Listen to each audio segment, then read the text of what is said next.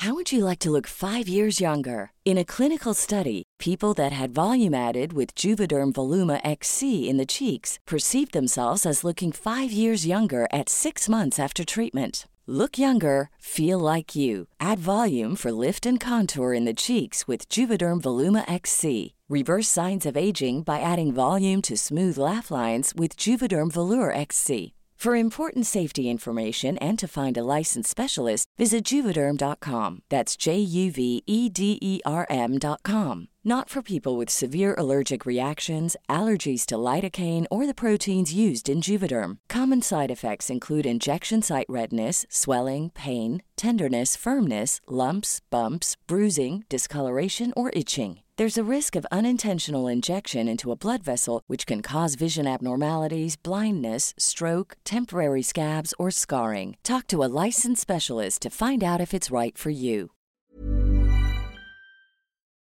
¿Qué es un buen líder para ti?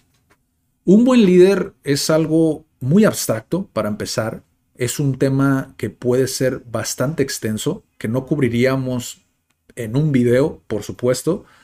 Incluso no lo cubriríamos aunque fuéramos tres personas sentados aquí debatiendo qué es un buen líder.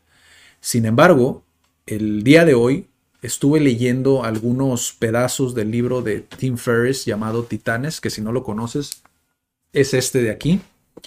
Y me llamó mucho la atención una historia en particular y algunos consejos que te da sobre una estrategia eh, que, que puedes implementar el día de hoy, que te voy a estar compartiendo como lo que pienso sobre ello.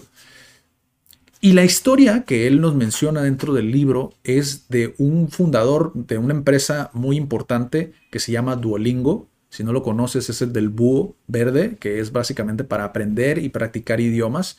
Es una aplicación que ya hemos platicado aquí en el canal, sin embargo no es el tema, ni tampoco involucra a Duolingo.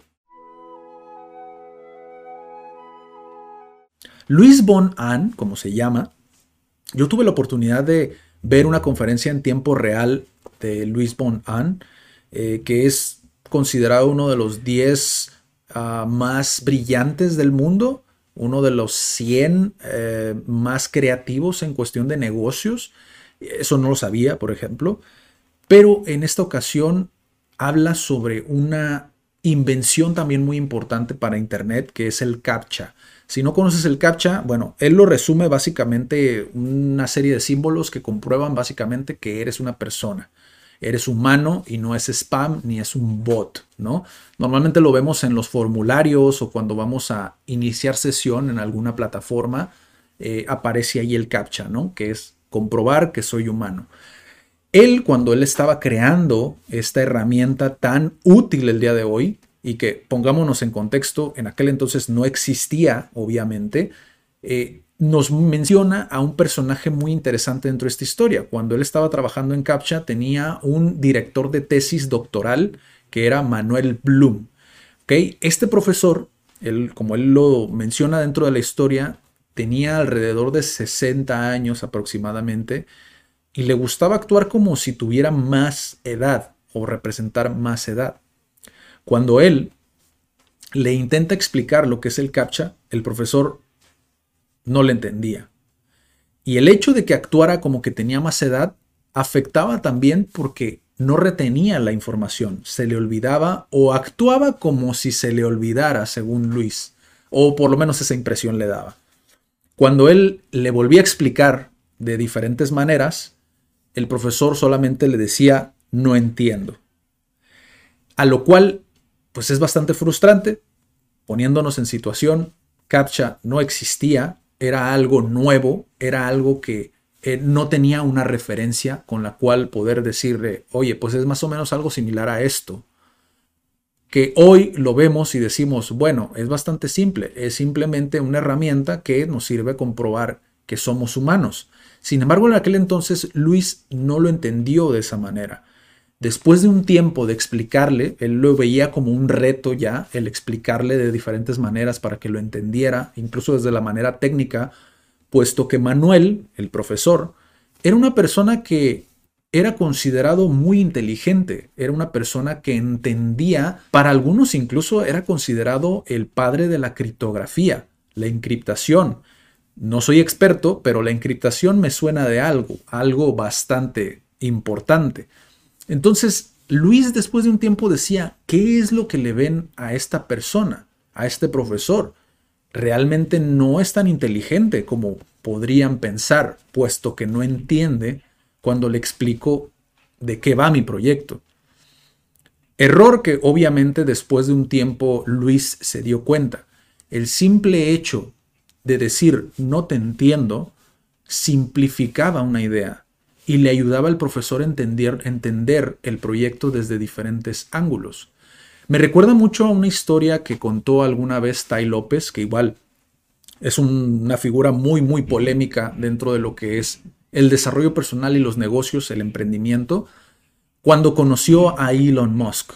Para empezar, lo conoció dentro del sanitario, dentro de los, de los, de los baños de un evento al que asistieron ambos. Y Elon Musk le preguntó a Tai López, oye, ¿qué piensas de Snapchat? En aquel entonces era una red social muy importante. Tai López le empezó a decir todo lo que pensaba, todo lo que creía él que, podía aportarle a Elon Musk. A lo cual Elon Musk, después de escucharlo durante unos minutos, le dijo, mm, creo que estás equivocado, pero muchas gracias. Y se fue. Salió del baño y Tai López se quedó pensando, qué inteligente. ¿Por qué? Porque yo pude haber aprendido más de él. ¿Qué le voy a enseñar a Elon Musk de Snapchat?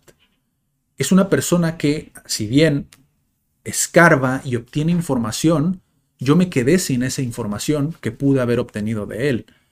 Es un concepto muy extraño y muy abstracto, pero un buen líder, creo yo, que tiene muy pulida esta habilidad, esta habilidad de permitir que otros brillen, permitir que otros expliquen y poder absorber la mayor cantidad de información posible, no solamente para sí mismo, sino para todos los que se encuentran presentes en ese momento.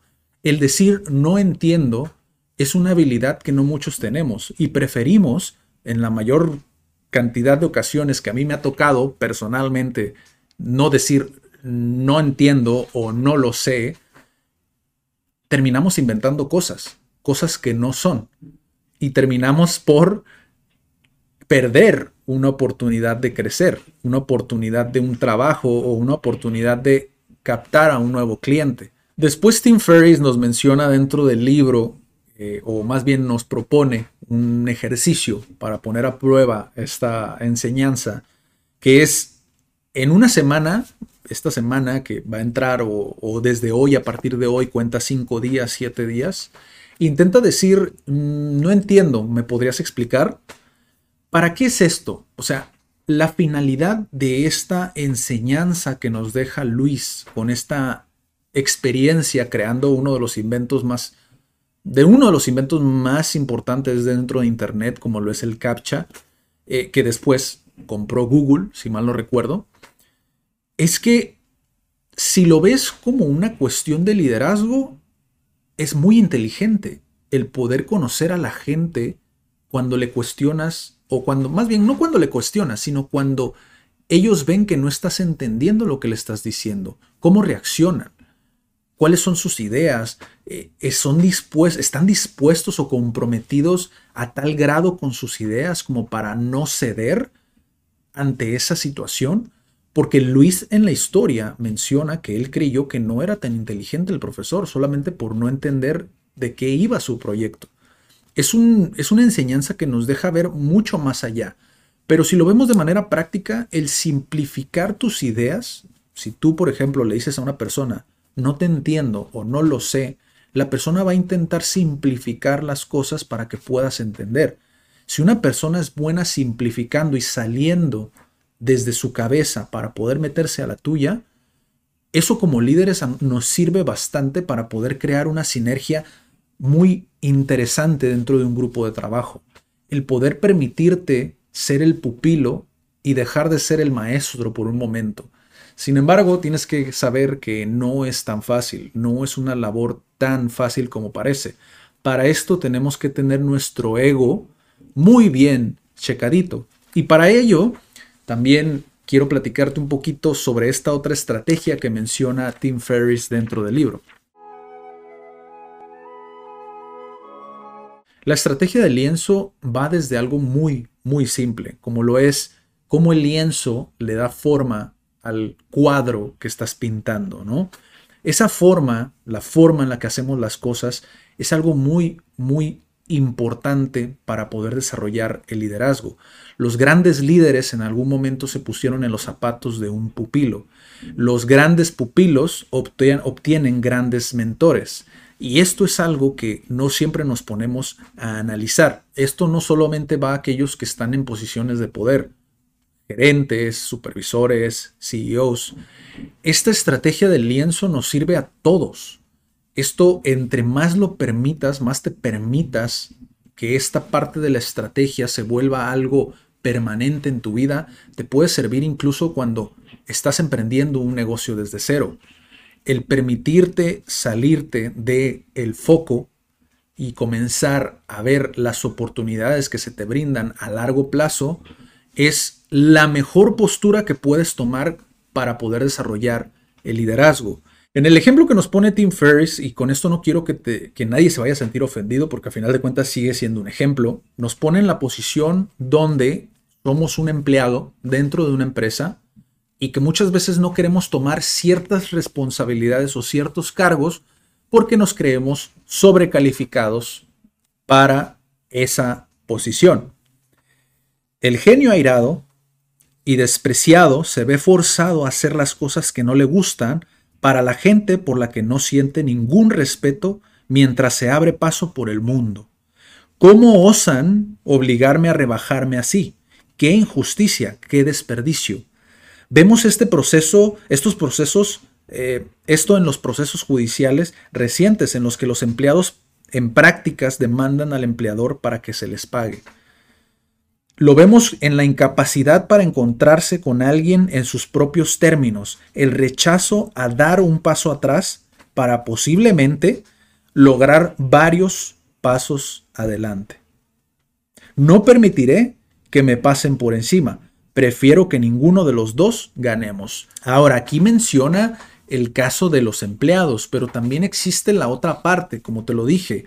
Yo también he tenido experiencia con emprendedores, personas que tú podrías pensar que se desarrollan más o por lo menos intentan desarrollar más su parte como personas y ponen en segundo plano la parte profesional. Casi siempre sucede de esta manera, porque para ser emprendedor necesitas destruir muchas limitantes, necesitas cambiar muchos conceptos.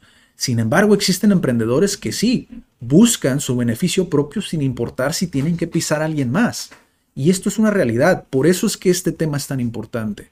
La parte de desarrollar tu liderazgo va desde esto tan simple como lo es el cambiar esa manera en la que vemos el placer inmediato sobre el placer a largo plazo, el satisfacer las necesidades de nuestro entorno para poder a largo plazo satisfacer las nuestras. Vale la pena considerar las supuestas humillaciones de servir a alguien, porque en realidad el modelo del aprendiz no solo es responsable de algunas de las obras de artes más excelsas de la historia, sino que, además, si vas a llegar a ser la gran figura que esperas ser, ¿no es esto una, una imposición pasajera bastante trivial? Es decir, no es algo que va a pasar eventualmente, es decir, si estás sirviendo a alguien dentro de una posición, dentro de un cargo, dentro de una empresa, y lo haces genuinamente por servir, no es algo que en algún momento va a pasar y vas a trascender. Vamos a un ejemplo práctico para poder argumentar todo esto que nos menciona Tim Ferriss y después pasar como a los puntos que creo que valen mucho la pena. Cuando tú entras a una empresa a trabajar, normalmente, ¿qué es lo primero que se te aconseja? Es, cuando eres joven, es haz lo que se te dice, agacha la cabeza, aunque no te lo digan deliberadamente. Y esto obviamente a la persona que viene de una burbuja, como lo puede ser el sistema educativo, dice, yo no me preparé para recibir estas humillaciones, para servir de esta manera, sin permitirte siquiera aprender o darte la oportunidad de aprender de ese sistema desde dentro. Pero más de esto en unos momentos. Y esto te lo voy a leer específicamente letra por letra de lo que dice Tim Ferriss después de hablar un poquito de esto de haz lo que se te dice. Vamos a darle la vuelta para que no parezca tan degradante. No se trata de besarle el culo a nadie. No se trata de... Everyone knows therapy is great for solving problems, but getting therapy has its own problems too, like finding the right therapist, fitting into their schedule, and of course, the cost. Well, BetterHelp can solve those problems. It's totally online and built around your schedule. It's surprisingly affordable too.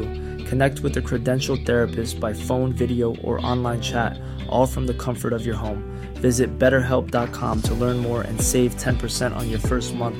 That's BetterHelp, H E L P.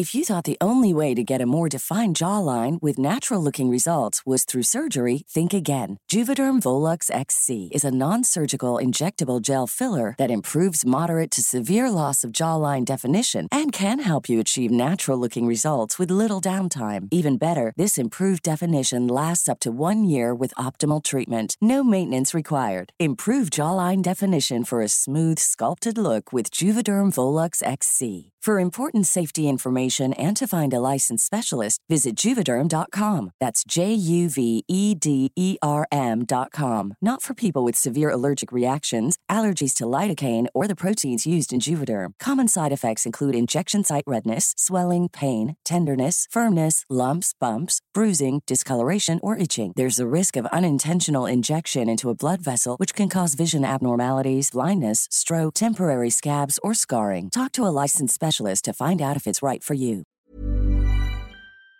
Hacer quedar bien a otros. Se trata de dar el apoyo necesario para que los demás lo hagan bien, es decir, tu entorno. Aquí ya es cuando empezamos a entrar a la parte del liderazgo. La mejor manera de expresar este consejo es busca el lienzo adecuado para que otros lo pinten. Actúa como anteámbulo, despeja el camino para que la gente que tienes por encima de ti y con el tiempo acabarás abriéndote el camino para ti mismo. Yo sé que muchos van a decir, porque he visto videos y he visto comentarios de personas que dicen, sí, pero si haces eso, todos los empleadores, supervisores, gerentes y todos los que están por encima de mí van a querer seguir tomando ventaja. Ok, es verdad, puede ser posible, pero aquí no te habla de eso te habla de concentrarte en tu entorno, tus compañeros, que todos de alguna manera formen parte de este engranaje, para que el día de mañana tú, ese conocimiento que obtuviste, te va a servir dentro de esa empresa o en otra empresa o en otra empresa o en tu propia empresa. Es decir, no te cierres la puerta. Cuando empiezas en algo, y esto letra por letra. Podemos estar seguros de varias realidades fundamentales. La número uno es, no eres ni de cerca tan bueno ni tan importante como crees. Muchas veces cuando entramos a una empresa vamos a hacer muchas cosas mal porque o no somos tan buenos como nosotros creemos o tenemos que adaptarnos. Hay un tiempo de adaptación a cómo se hacen las cosas dentro de esa empresa. La número dos es, tienes una actitud que debes reajustar. ¿Por qué? Porque tu actitud está acá y donde debería de estar está acá. ¿Por qué? Porque estás en un, estás en un plano en el cual eres el pupilo. Volviendo al ejemplo del principio. Pupilo, mentor. Para llegar a ser mentor hay un camino que debes de seguir. En una empresa nueva siempre vas a ser el pupilo o siempre tienes que tener esa mentalidad de pupilo. El líder siempre tiene esa mentalidad porque siempre puede aprender de los demás. Ese es otro punto también muy importante. El número tres es la mayoría de lo que crees que sabes o la mayoría de lo que aprendiste en los libros o en las aulas está obsoleto o equivocado porque el tiempo avanza.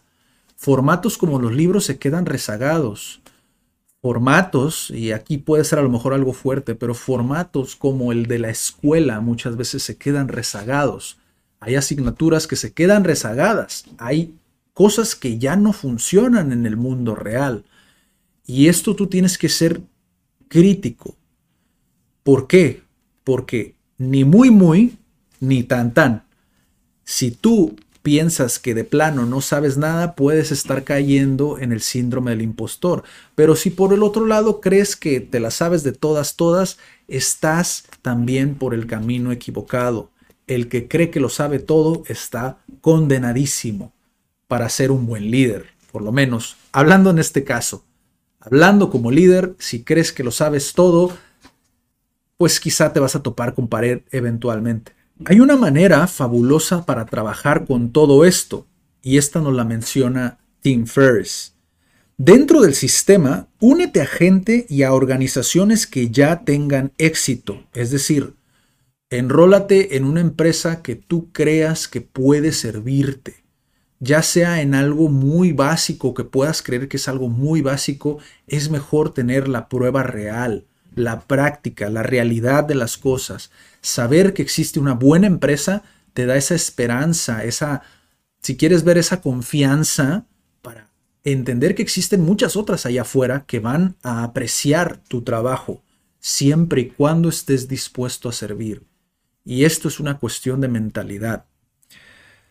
Funde tu identidad con la suya y haz crecer ambas a la vez. Esto es como el como una balanza, ¿no? De alguna manera, si tú te mientes a ti mismo porque estás a lo mejor en algo tan básico como el no me gusta lo que hago, se nota, la gente lo nota, la gente lo, lo nota de manera intuitiva.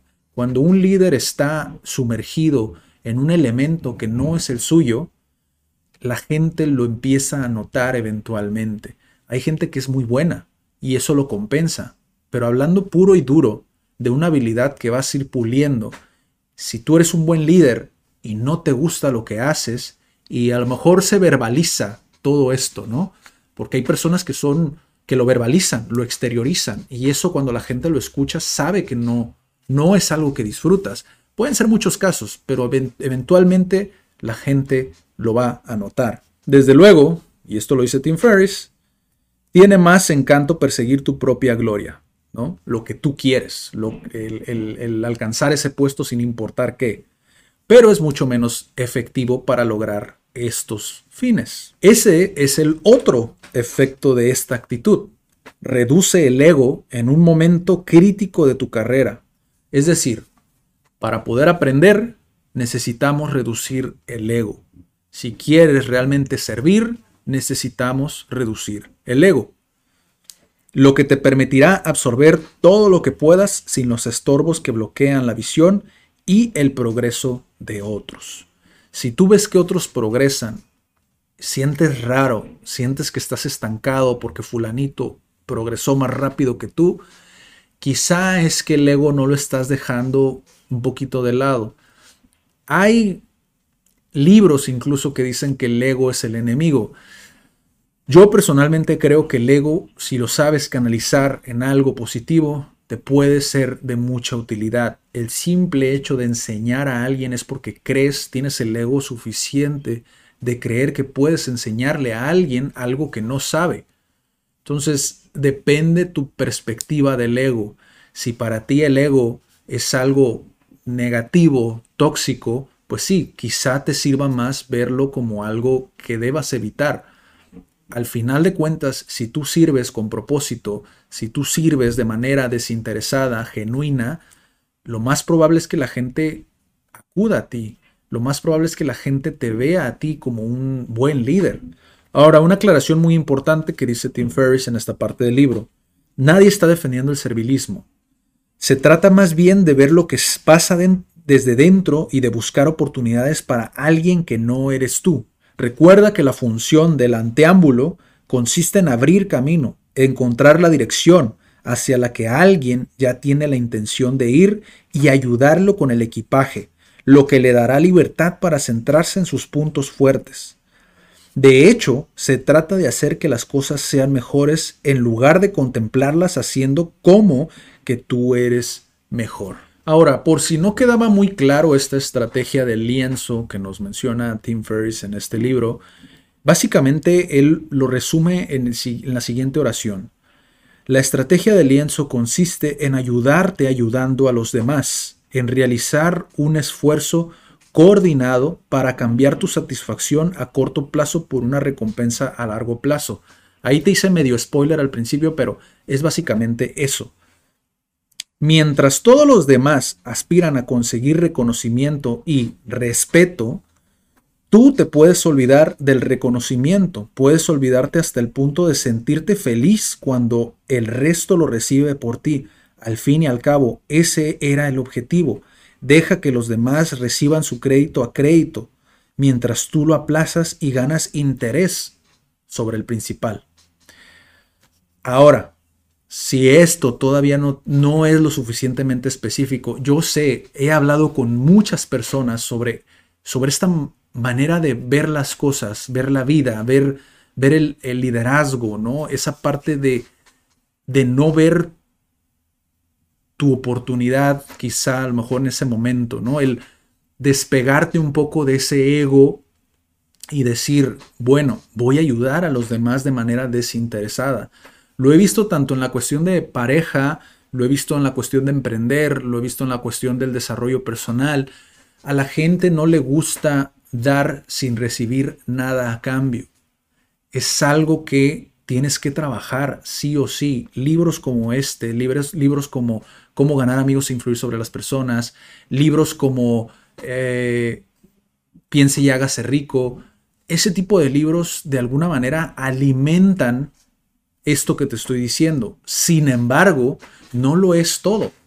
Tienes que aplicarlo, tienes que trabajarlo con pequeñas cosas, con muy, muy pequeñas cosas. Y alguna lista que te podría servir es la siguiente que tómalo como lo que es. Tómalo como un, una guía que puedes implementar poco a poco. Empieza tarea por tarea. La primera tarea fue, di no lo sé, ¿podrías explicármelo? O no entiendo, ¿podrías explicármelo? Esa es una tarea. La siguiente es la siguiente lista que te voy a dar. ¿Ok? ¿Listo? Vamos allá. Primero, puede consistir en tener ideas para trasladárselas al jefe, la persona que está arriba de ti. Da ideas, comparte, comparte tu idea. Si no es el jefe, al de al lado. Compártele tu idea. Si la utiliza y aunque no te dé crédito, tú cumpliste tu chamba. Esto es un músculo. Hay que trabajarlo poco a poco. La siguiente es encontrar gente, pensadores, nuevas promesas para presentarlos entre sí, network, unir cables para crear nuevas chispas. Te lo agradezcan o no te lo agradezcan, tú hiciste tu chamba. Descubrir algo que nadie más quiere hacer y hacerlo. La cantidad de personas que yo he visto que en su trabajo saben lo que se tiene que hacer que nadie quiere hacer y que no lo hacen. Tienes una oportunidad. Velo como una oportunidad. Hay algunos que ven el vaso medio vacío. Tú velo medio lleno. Esto es, otra vez, es algo que vas a ir trabajando en ti. Puede que no lo disfrutes en un principio, puede que me llames loco, pero es algo que sí te ayuda a desarrollar ese liderazgo. Porque si tú no piensas en ti, piensas en el crecimiento de los demás, estás siendo líder. Digan lo que digan, estás siendo un buen líder. La siguiente es detectar ineficiencias y derroches y redundancias, identificar goteras y parches para liberar recursos y destinarlos a otras áreas. Gestión. No hay más. Concepto muy, muy interesante que te ayuda no solamente a gestionar recursos, en este caso lo puede ser el dinero, ah, lo puede ser eh, eh, en especia, ¿no? A lo mejor el producto que estás manejando, lo puede ser el, eh, gestionar bien tus servicios. Gestión es lo importante, saber dónde existe la oportunidad de manera desinteresada y redirigirlo a donde se necesite. Si tú no estás haciendo, por ejemplo, un buen, una buena gestión de tu tiempo, y estás queriendo ganarle al sistema, quizá este punto sea para ti para implementar desde ya. Y el último es producir más que nadie y ceder ideas. Si te fijas, ahí volvió a repetir el mismo punto que el primero, pero es que es así de importante porque yo también lo he visto. Personas que creen que inventaron la rueda, sin embargo, es algo, es una idea que le puede servir a alguien. A ti no te va a servir si te la quedas, no la vas a implementar, no lo vas a hacer. Cédela, dala, pero dala porque te nace hacerlo, no solamente porque te lo dije yo o te lo dijo Tim. Y así es como terminamos el video del día de hoy. Dime qué te pareció. Es un video. Es un video denso. Es un video introductorio, vuelvo y repito. Práctico, porque quería hacerlo práctico. Quería darte puntos que pudieras implementar a tu día a día. Y creo que se logra con estos puntos que te dije al final, con la historia que te platiqué de Luis Bon An, que también te recomiendo que lo vayas a checar. Por ahí creo que tiene algunos videitos que te podrían servir. Eh, si quieres obtener este libro, ahí te voy a dejar el link en la descripción. Un libro muy interesante, lleno de aprendizajes. Y pues nos vemos en la próxima. Cuídate mucho. Chao.